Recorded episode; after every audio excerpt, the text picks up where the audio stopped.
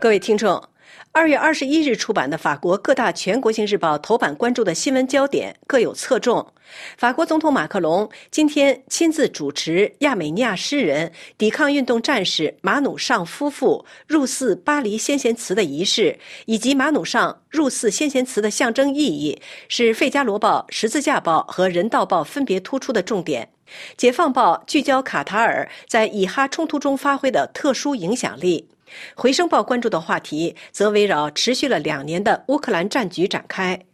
此外，《费加罗报》刊出两篇与中国相关的消息，分别披露了土耳其逮捕涉嫌为中国监视维吾尔人的六名人员，以及台湾在金门海域致命事件后敦促中国保持理性。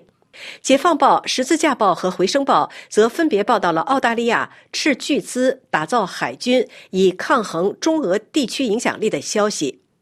费加罗报与法新社共同报道披露，土耳其国家通讯社阿纳多卢通讯社周二宣布，土耳其在该国最大城市伊斯坦布尔逮捕了六名涉嫌代表中国情报部门在该国境内对维吾尔族难民进行间谍活动的人士。另外一名嫌犯受到通缉，他被控收集有关穆斯林和土耳其与维吾尔族少数民族成员和协会的信息。二零一七年以来，上百万以穆斯林为主的少数民族人士被关进新疆再教育营，引发包括美国、法国和英国等在内的西方国家的谴责。他们纷纷指责中国对维吾尔人实施种族灭绝。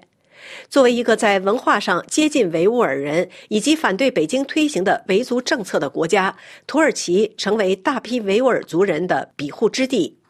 一艘中国快艇上周进入金门周边海域，遭到台湾海巡驱赶倾覆，造成两名中国公民溺水身亡。随后，北京宣布将加强在相关海域的巡逻。二月二十日星期二，台湾行政院长陈建仁表示，希望北京保持理性，同时重申台湾将继续维护海域安全及渔民权益。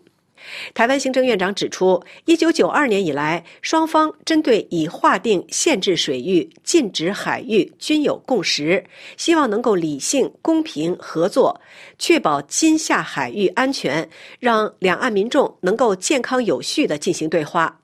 费加罗报》指出，金门距厦门不远，中国与台湾船只意外越过两地边界的情况并不少见。此外，《解放报》《十字架报》和《回声报》纷纷报道了澳大利亚准备耗巨资扩充海军规模，建立二战以来最强海军的消息。